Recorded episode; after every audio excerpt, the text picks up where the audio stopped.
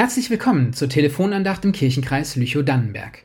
Mein Name ist Frederik Holst, ich bin Diakon und komme aus Kolborn.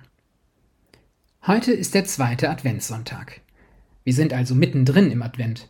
Eine wunderbare Zeit, finde ich. Oder auf jeden Fall fand ich das als Kind so.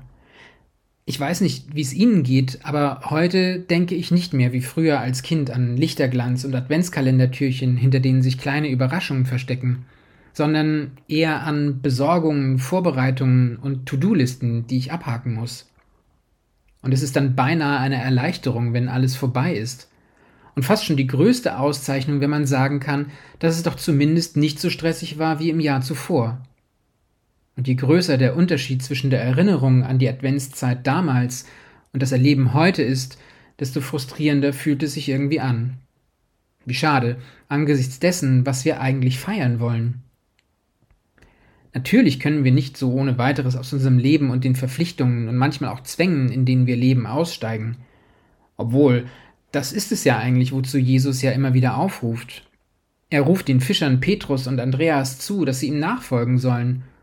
Was machen die beiden? Sie denken gar nicht lange darüber nach, lassen ihre Netze liegen und gehen mit Jesus. Jakobus und Johannes lassen auch alles zurück, sogar ihren Vater, und folgen Jesus. Mich beeindrucken solche Bibelstellen immer und auch die Konsequenz, mit denen die Menschen dort handeln. Aber sie haben auch etwas Einschüchterndes, denn ich merke dann noch einmal mehr, dass ich das nicht bin, dass ich das nicht kann, was Petrus, Andreas und die anderen Jünger konnten. Aber vielleicht kann ich etwas anderes machen, etwas anders machen. Nicht alles stehen und liegen lassen, aber vielleicht mit einem anderen Blick auf die Adventszeit anfangen.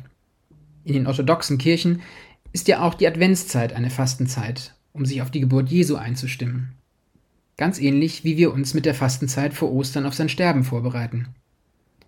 Aber anders als bei der Fastenzeit während der Passionszeit, wo man ja häufig auf so Dinge wie Alkohol, Schokolade oder Fleisch verzichtet, will ich dieses Mal probieren, ob es mir irgendwie gelingt, die Adventszeit nicht zu einer immer steileren und schnelleren Rutsche hin zum Weihnachtsfest werden zu lassen.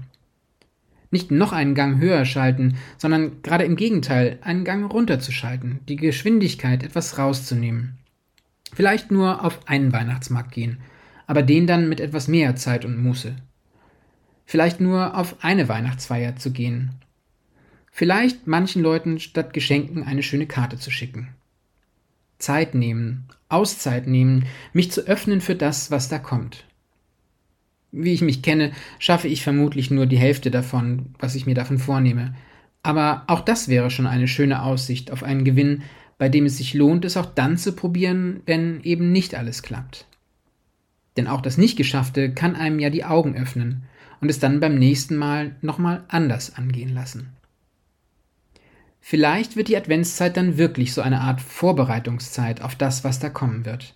Nicht nur auf das Fest mit allem, was dazugehört, sondern vor allem die Freude darüber, dass Gott uns Menschen so in sein Herz geschlossen hat, dass er uns seinen Sohn geschenkt hat.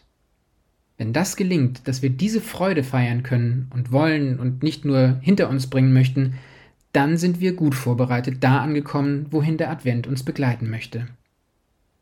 Ich wünsche Ihnen allen eine gesegnete und besinnliche Adventszeit und bleiben Sie behütet bis zur nächsten Telefonandacht.